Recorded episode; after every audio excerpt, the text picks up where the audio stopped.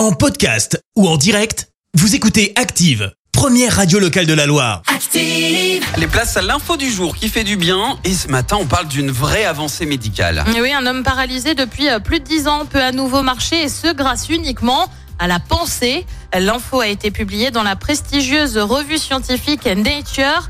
Une équipe de scientifiques français et suisses a mis au point un outil technologique. Le patient a eu des électrodes implantées d'un côté au niveau du cerveau, de l'autre dans la moelle épinière en dessous de la zone abîmée dans l'accident. Les électrodes vont ainsi former un pont numérique pour rétablir la communication entre la tête et les jambes. Désormais, le patient peut marcher. Les données sont transmises en à peine 500 millisecondes, une durée équivalente à celle des personnes valides.